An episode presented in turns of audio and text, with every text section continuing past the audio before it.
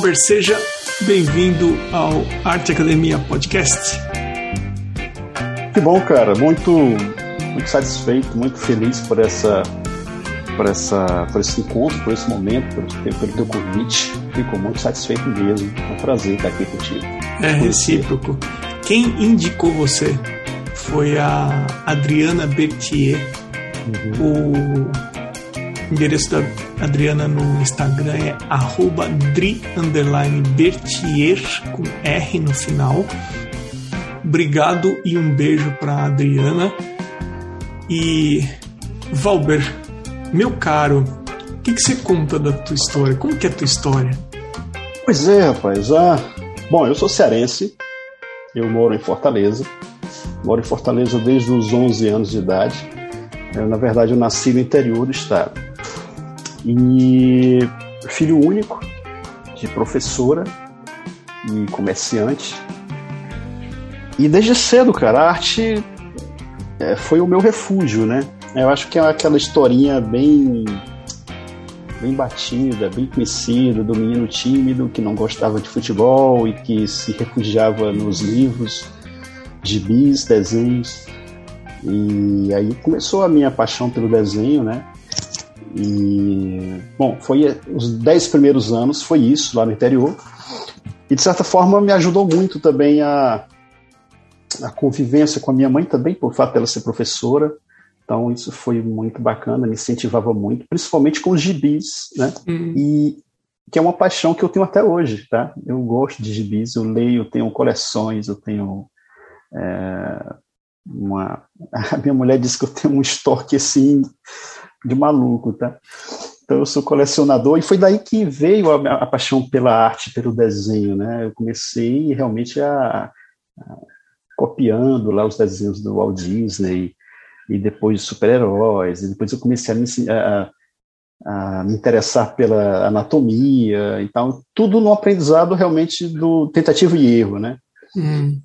É, então, quando foi mais ou menos por volta de 10, 11 anos, eu vim para a capital, é, vim morar com uma, uma casa de parentes, meus pais ficaram lá. E aí foi que realmente essa coisa se acentuou, porque eu, é, eu precisava dessa, desse refúgio, sabe? E o desenho foi muito bacana com isso, com relação a isso. E aí eu fui, é, bom, nos meus estudos, sempre, sempre fazendo caricatura dos colegas, dos professores, e aí aquela, aquela chacota lá com, a, com, a, com o pessoal e o pessoal gostava do meu desenho. Eu disse, poxa, que legal, né? Alguma coisa. Meu, meus cadernos eram todos rabiscados, não, não, quase não tinha espaço mais para as matérias, era só desenho mesmo. Rapidamente eu acabava com os, com os cadernos. Mas não era de conteúdo, não, era de desenho mesmo. Cara, então assim, uh, isso permaneceu por muitos anos, até que no, no final ali dos anos 80, iníciozinho de 90, eu já tinha meus 20 anos, e eu fui apresentado a um, a um projeto de extensão do curso de jornalismo da, da, da Universidade Federal. Eu não sou formado em jornalismo, na verdade, minha formação é administração de empresas, não tem nada a ver com, com nada. E, mas nesse, nesse projeto de extensão, que era uma oficina de histórias em quadrinhos, e como vocês podem ver, é uma constante na minha vida essa coisa do gibi, né? Começou lá na infância e depois eu comecei a, a tentar entender esse processo de uma forma mais uh, mais profunda até, né? E lá nesse projeto a gente pôde entender, por exemplo, a, a, a profundidade de um roteiro, como construir roteiro, como fazer personagens, como não apenas desenhar personagens, mas criar o personagem em toda a sua plenitude, com personalidade, com. Enfim. E nesse projeto foi muito, muito interessante porque abriu a minha mente, sabe? Enquanto a gente estava naquela coisa saindo da adolescência e enxergando o mundo do, das histórias em quadrinhos como se fosse apenas uh, algo voltado para o público infantil, eu comecei a conhecer, por exemplo, o, os artistas uh, europeus, né, uh, franceses, italianos, e aí eu comecei a me apaixonar por aqueles desenhos. Eu disse, puxa, eu quero fazer isso. Queria, quero desenhar como esses caras, né? E, e aí a gente se envolveu em alguns projetos bem interessantes lá nessa, lá nessa oficina, que era liderado pelo professor Geraldo Jesuíno, um cara espetacular. E ele, a gente fez um projeto muito interessante que era a quadrinização dos contos de Moreira Campos. Moreira Campos, um contista cearense, já falecido, e a gente pôde é, mergulhar nessa coisa da linguagem, como fazer a transposição é, de um conto transformando num roteiro para quadrinhos, fazer o trabalho de cenários. Então, tudo isso a gente fazia. E depois passou para a colorização. Aí, quando começou com essa historinha de colorização, aí, opa, que legal. Aí eu fui apresentado a aquarela, porque naquele tempo não tínhamos é, softwares, não tínhamos computador sequer para poder você fazer esse tipo de coisa. Era tudo na mão mesmo. E e aí, rapaz, foi uma coisa assim muito interessante, sabe? A gente começou a descobrir uma outra, um outro universo. E paralelo a isso, eh, eu lembro bem que foi em 1990 que chegou às bancas no Brasil uma coleção de desenho e pintura da Editora Globo. É uma, uma coleção em 12, 12 eh, volumes capa dura. E tinha pintura a óleo, aquarela, acrílico, desenho a carvão, e era um curso assim, bem interessante e com artistas renomados que faziam parte daquela, daquelas edições, como Charles Wright, uh, enfim, vários outros. Cara, essa coleção eu tenho até hoje, guardo aqui com o maior carinho, tá, tá bem velhinha, mas assim, foi ali que eu comecei a realmente a ver o próximo passo, né? a entender que o desenho era legal, o quadrinho era divertido, fazer roteiro, fazer histórias, criar conteúdo bacana, mas eu queria algo mais. E aí foi quando eu realmente comecei a, a me interessar pela arte de uma forma diferenciada, né? não apenas a coisa do, do, do conteúdo da história, da arte sequencial em si, mas da, da arte como uh, uma forma mais tradicional até, né? Aquela abordagem mais clássica da, da, das pinturas e tal. Então ali realmente foi quando eu comecei a, a me interessar. Embora, uh, Emerson, eu não tenha eu não tenha realmente tido acesso a bons materiais para começar realmente um estudo em cima da questão da aquarela em si. Então, durante muito tempo ainda fiquei é, transitando ali na questão dos quadrinhos, Tive a oportunidade de participar também de outros projetos aqui em Fortaleza, é, inclusive pela Fundação Demócrito Rocha, que é a, a, a, empresa responsável pelo jornal o Povo, o jornal mais antigo aqui da cidade, do estado, um projeto de um curso de histórias em quadrinhos pra, para o Brasil todo, através de fascículos, através de aulas, de videoaulas, né, e, e, cursos presenciais também. Então foi bem interessante, teve uma, um número muito fantástico de inscritos do Brasil todo. Era gratuito o curso. E a gente pôde, eu tive essa experiência, eu acho que foi a minha primeira experiência como professor, né? É, eu fiz uma era era mais em cima do desenho, né, onde a gente falava de perspectiva, falava de enquadramento de cena, é, construção de personagens também, então foi uma experiência muito bacana também. Então tudo isso 90 até chegar nos anos 2000, né? Detalhe, eu não sei se isso vai estar, tá, você vai me perguntar isso mais na frente, tá? Mas tudo isso é, eu não é, não vivendo disso. Não Era exatamente disso. a pergunta que eu ia te fazer agora. Você... E aí, cara, o imagina a loucura, tá? perfeito. Tá? Imagina a loucura. Tudo isso, toda essa história, todo esse tempo, e eu tive que me formar em administração de empresas, passei no concurso público, área de tributos, tá? É a minha área. E a arte ficou realmente durante muito tempo como uma uma coisa como um hobby, né? Como uma coisa paralela, né? Então, é, e continua é minha... como um hobby ou hoje em dia você se dedica 100%? Não, aí não, 100% não dá, porque eu ainda tenho o meu trabalho. Mas é, há muito tempo já deixei de encarar como hobby, sabe? É, a minha ideia agora é que eu estou conseguindo fazer o que eu queria, a questão da, do ensino como professor e a própria produção mesmo, pessoal, tá? Então, assim, hoje eu consigo ver que eu, que eu me profissionalizei mesmo tendo uma vida dupla, uhum. né?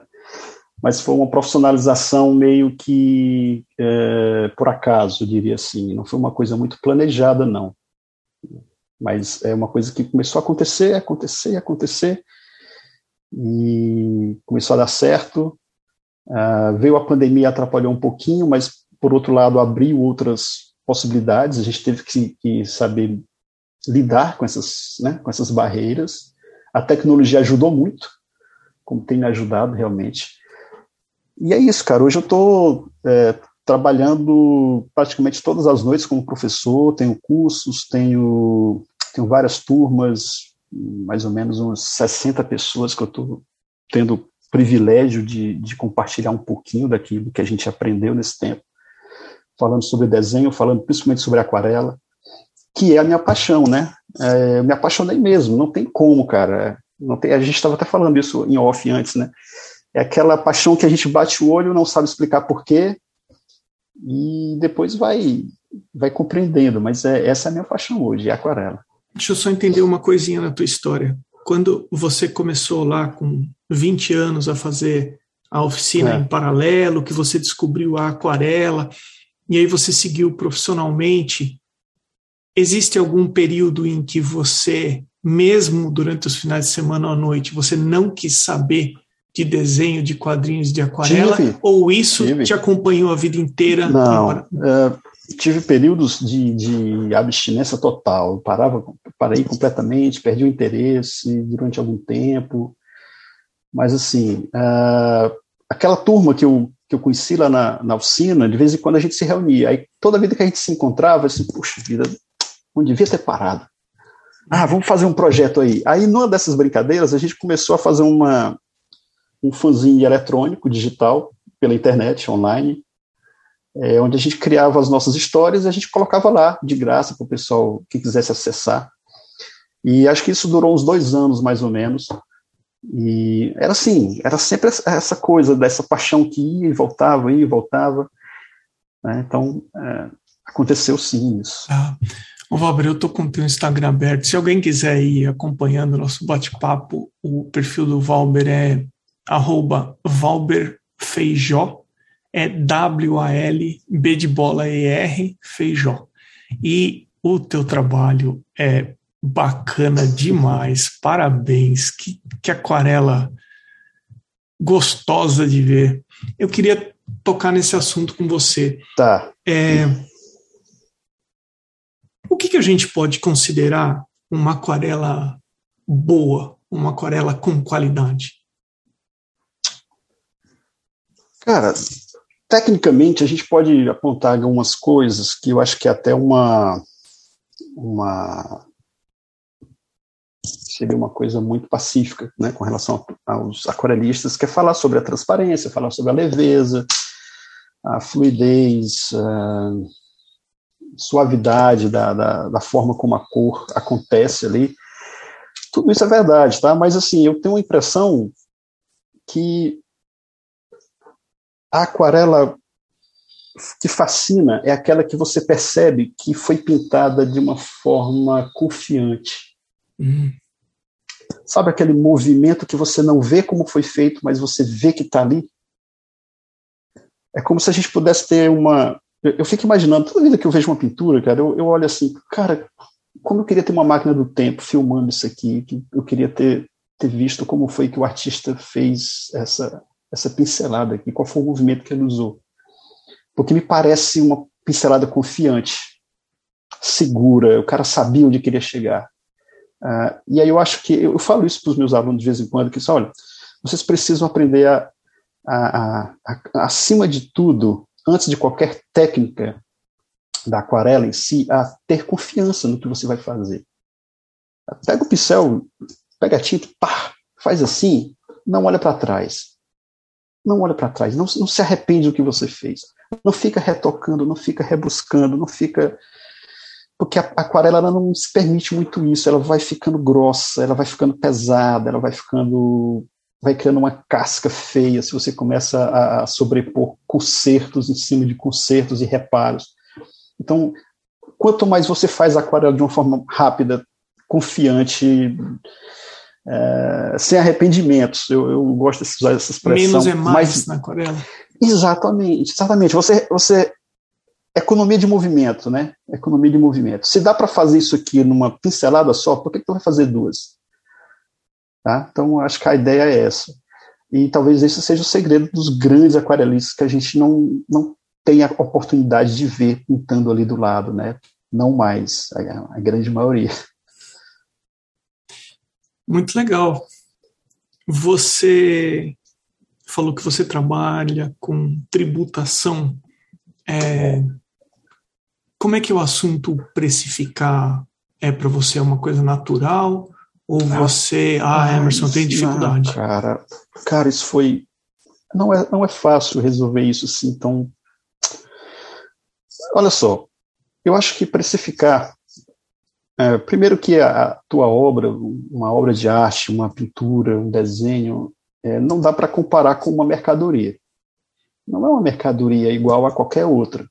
Eu pego, sei lá, eu pego um, pego um pincel desse aqui, eu, eu posso mensurar custo fixo, ah, matéria-prima, número de horas trabalhadas, eu posso fazer um monte de coisa aqui, impostos e tal. É fácil, é fácil fazer. Mas, puxa, você resumiu a tua, o teu trabalho a, a meramente uma quantidade de horas que você levou para fazer um quadro, eu acho isso empobrecer demais a, a, a, tua, a tua obra. Uma vez eu brincando com um colega meu lá do trabalho, que ele me comprou umas coisas, aí rapaz, dá para fazer uma diferença aí, porque eu estou levando duas, três e tal. Aí ele encheu o saco, encheu o saco, aí eu disse assim, cara, faz assim, cara, tu me paga só o papel, a tinta, o tempo que eu levei para fazer e mais uma coisa, assim, o quê? O meu talento, porque se tu souber fazer isso aí, cara, tu mesmo faz. aí ele ficou assim, cara, não dá para conversar contigo, tá ok. Aí ele me pagou o que eu pedi. Mas assim, uh, pode até parecer assim um pouco pretencioso, mas é porque, cara, se tu não te valorizar, as pessoas não vão, não vão realmente, é, é, não vão chegar junto, não, sabe? É, a não ser que você seja muito famoso, aconteça um evento assim, fantástico de uma celebridade é, conhece o teu trabalho e bate uma foto com você, coloca lá no Instagram do cara, aí todo mundo vai correr atrás de você, porque agora você é o, né, mas se isso não acontecer contigo, você tem que ralar, você tem que esperar o momento certo, né? Mas eu acho que você não deve abrir mão daquilo que você tem convicção de que é bom, tá? Com o pé no chão, claro. Mas é difícil, cara, é difícil. Até hoje eu tenho eu, uma eu acho que esses fatores lógicos, como hora, material, etc., eles servem, no mínimo, como um ponto de partida.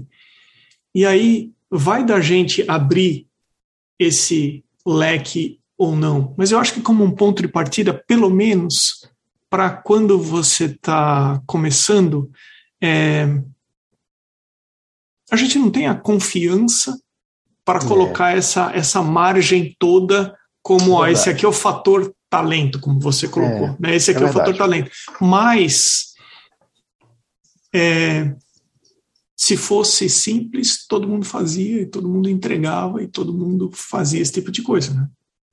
É verdade. É verdade. Cara, assim, eu até hoje tenho uma certa dificuldade, mas eu eu tô assim, muito pacificado com relação a algumas situações. Então, é,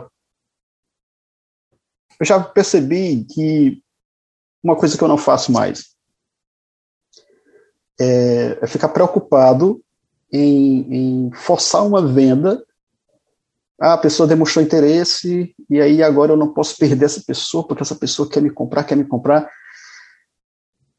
E aí a pessoa começa a barganhar, a barganhar e a pechinchar, e eu assim, cara, essa pessoa não quer, não está querendo comprar o, o que ela disse que está gostando, sabe? É, não está caro, cara, não está caro. Eu sei que não está caro, eu não exploro eu, eu, eu, acho. Então, assim, eu penso que se você fica nessa história de, ah, não, eu tenho que. Eu tenho que baixar o preço o mais possível porque eu preciso vender isso, é, é meio que você estivesse assim, se traindo um pouco, sabe? E, e, pensando e pensando com o estômago. eu acho que você precisa dar um é, ter um pouco mais de firmeza naquilo que você nas suas posições. E aí o que é que acontece? De repente alguém chega e ah, eu quero esse, esse, esse, esse, nem pergunta quanto é e tal, tal, e de repente, opa, peraí, então na verdade o problema não é o preço, o problema é quem está comprando. Então, se você localizar a pessoa certa que, que vai ficar o teu fã, que vai virar teu fã, que vai querer o teu trabalho, ela não vai nem perguntar quanto é. Você pode fazer de duas vezes. Não vai, cara. Então, é muito mais é, é, em saber chegar nas pessoas certas. Exatamente. E é aquela história da fama. Nós não temos fama, nós não somos, sabe, aquele cara lá da, da do momento lá. Nós não temos celebridades no, em nosso, ao nosso redor para nos fazer nos tornar famosos assim da noite para o dia. É, é, ralando mesmo, cara, é ralando e uma hora vai chegar. E é como eu te falei, eu não planejei a minha carreira dentro dessa coisa da arte mais recente. Não planejei. A coisa foi meio que acontecendo, é, até me surpreendendo até. Por exemplo, a questão dos cursos uma amiga que me acompanhava, uma amiga do Rio de Janeiro, ela chegou assim, Valber, tá todo mundo perguntando pelo teu curso. Cadê teu curso? Tu não dá curso, cadê teu curso? Eu assim, cara, pandemia, no auge da pandemia, começando, todo mundo apavorado. Aí ela você tem que anunciar teu curso, porque as pessoas estão querendo, as pessoas gostam da forma como você ensina, as pessoas gostam do teu trabalho. E assim, ok. É, começa em julho. Cara, eu não tinha nada. Eu não tinha nada. Começa, depois vai ficando pronto. É, Começa do jeito que tem, isso aí do jeito que tem, falo. tem Começa uma, uma, com o que você tem e vai descobrindo no processo qual é a melhor Perfeito. maneira de você aperfeiçoar. Perfeito. E, e, e, assim, é um passo de cada vez. Você não dá todos os passos de uma só vez. Você não dá um salto. Tá? É, eu, eu me vi é, é super preocupado porque não tinha webcam de qualidade no mercado. Porque estava na pandemia, as empresas todas fazendo reuniões online, com, todo mundo comprando webcams, e simplesmente acabou. Não tinha nem pela internet. E aí eu, puxa, eu disse que ia começar em julho. E agora? Eu preciso de duas câmeras boas para dar um curso. Aí eu comprei tudo superfaturado, cara. Comprei, ok, vou comprar pelo menos uma, ver o que, é que acontece. Aí começou a baixar os preços, comprei uma segunda. Aí já troquei aquela primeira e tal, tal. Então, ou seja, é aquela coisa, você vai com o que tem. Exato. E foi muito bom. A câmera chegou, tipo, quatro dias antes da, da minha primeira aula, cara. Foi um, foi um negócio maluco. Nossa. Mas assim, por mais clichê que seja, se você for ficar esperando se sentir pronto, você nunca vai fazer nada. Nunca vai. Nunca vai. Nunca vai. Agora, você falou uma coisa, eu queria levar a conversa agora para um outro lado. Você falou assim: ah, Emerson, é ralação. Você tem que ralar, você tem que fazer, você tem que. Dentro do que você faz, eu, eu acho que eu sei mais ou menos a resposta, mas tem algumas partes na construção da imagem que você se sente mais confortável tem aonde você pode dizer para mim assim, Emerson, isso é. aqui ainda pega um pouco para mim. Cara,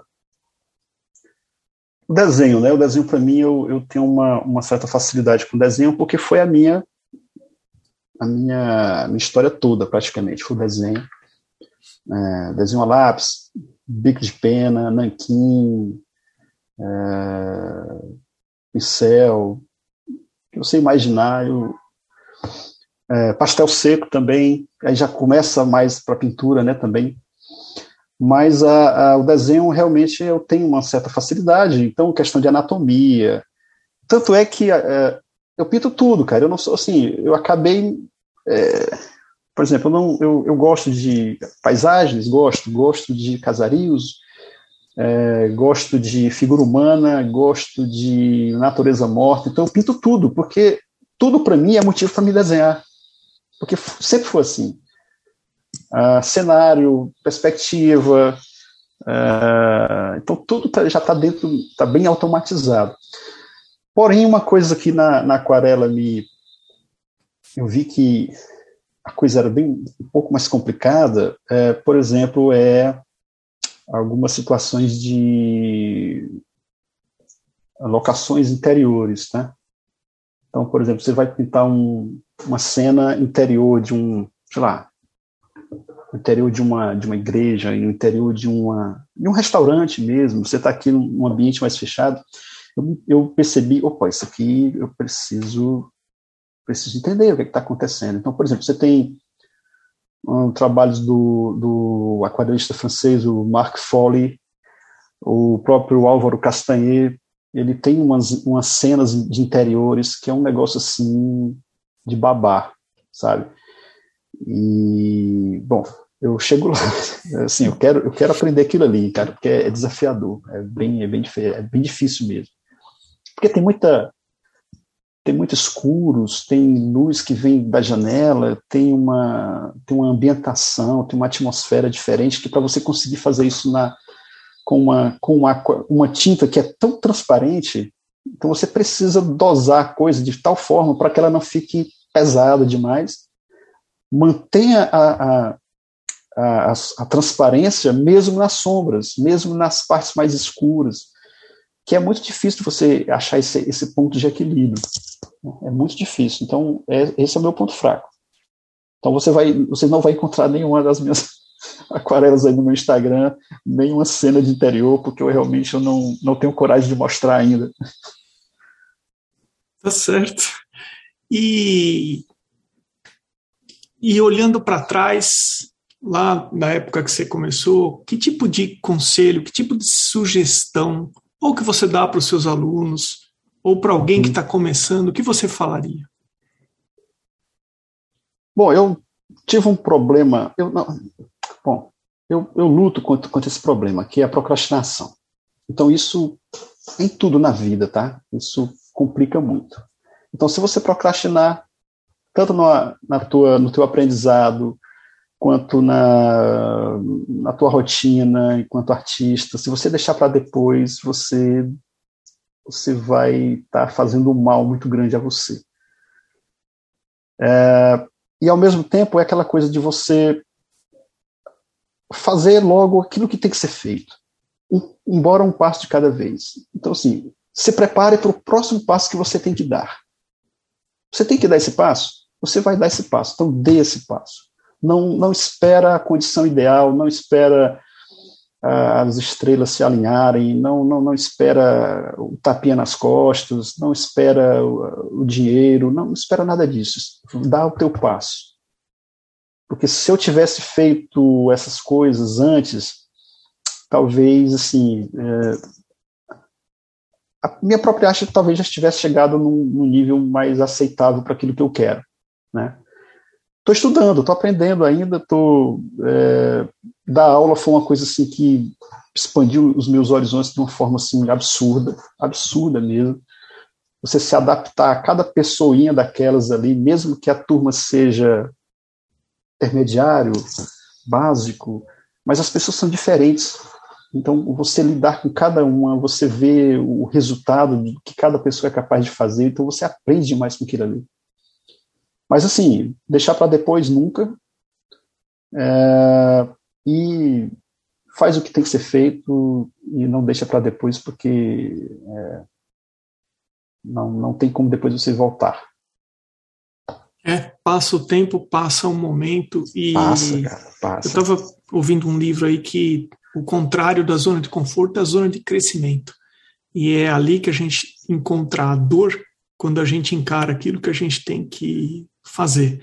Então, se você ficar sempre ali naquele momento, uh, você fica patinando, mas você é. não cresce, seja como artista, como pessoa. Quando você vai para a zona de crescimento, você vai encontrar os problemas, encarar de frente e um passinho é. de cada vez, né? Pode ser um mínimo, a mínima hum. ação em direção àquilo que você quer fazer. É, o crescimento é consequência. É verdade. É bom, cara, você, é, você se deparar com, de, com determinadas situações é, que sabe que você sabe que aquela situação não vai mais te deixar como você era. É, mesmo que você não consiga de primeira, mesmo que você erre aquela, aquela, aquele primeiro objetivo ali que está te desafiando, você acha que não deu certo, mas você já é diferente, você já mudou. É, é aquela coisa, ou você acerta, ou você aprende. Não tem essa história de errar. Errar não, não para aí, cara. É. Então, ou você acerta uma coisa de primeira, ou agora você aprendeu como é que faz, ou como não faz.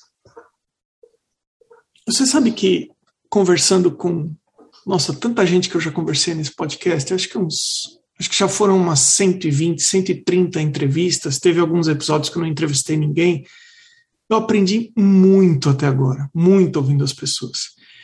E às vezes termina, eu termino de gravar e eu fico conversando com o artista 20, 30 uhum. minutos, um pouco antes, como nós fizemos aí, batemos uhum. um papo antes que foi bem agradável. E tem alguns artistas que têm algumas manias.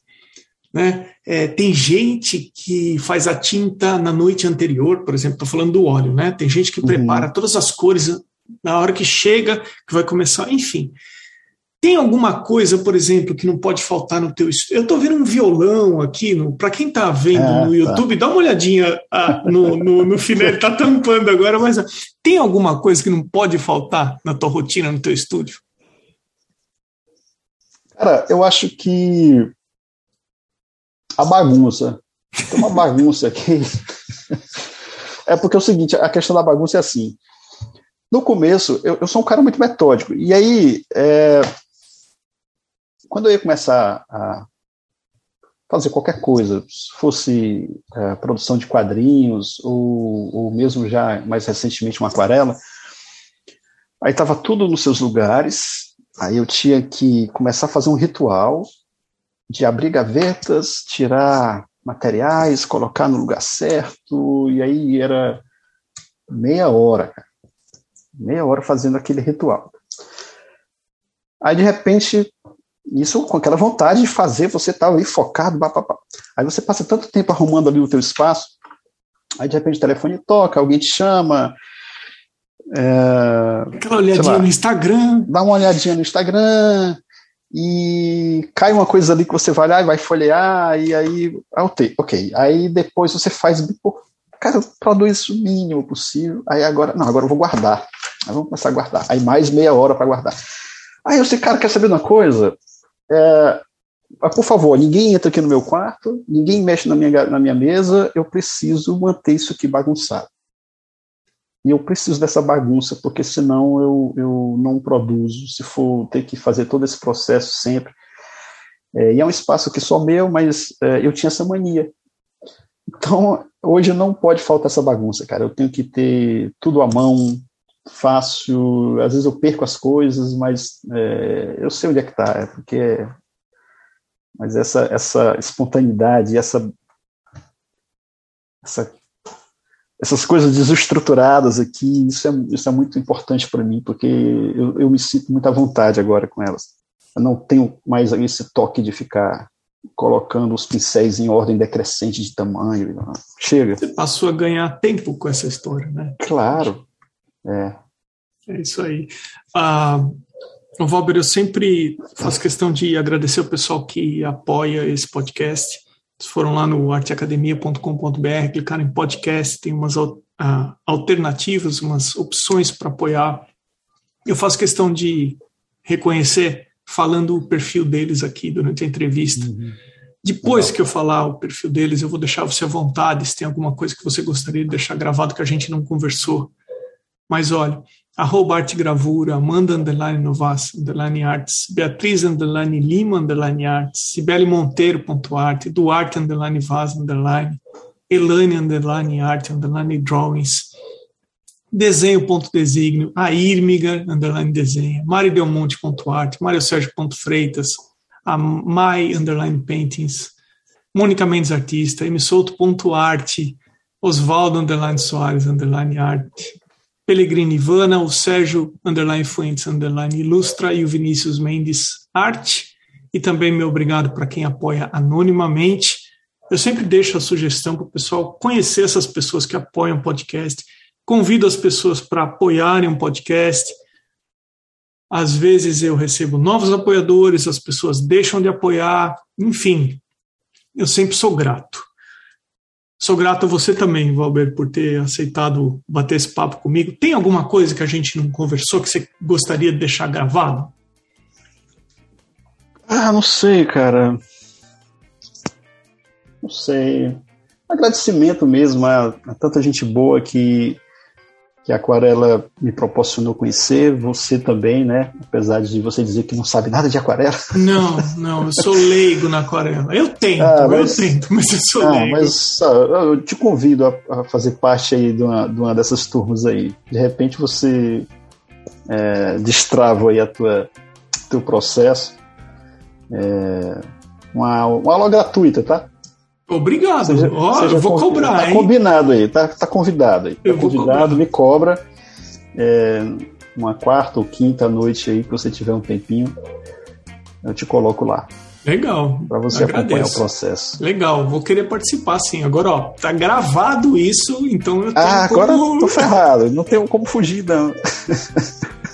O é uma, é uma turma diga. bacana, tá, gente? Quarta e quinta, é, é, Emerson é, são, é um curso permanente, tá? É um, um grupo de estudos, eu reúno pessoas que já me acompanhando há algum tempo e a gente vai batendo papo, discutindo técnicas, fazendo é, estudo de temas específicos. Aí, de repente, na outra aula, a gente inverte tudo, começa a falar sobre os grandes artistas e tentando copiar os trabalhos dele. E aí a gente vai vai crescendo juntos. E quem tá? se é interessar e quiser conhecer mais tanto do seu trabalho, como, por exemplo, te perguntar coisas específicas de aquarela, onde é que o pessoal te encontra, rede social? Sim, a rede social, basicamente que eu tô mais intenso é o Instagram.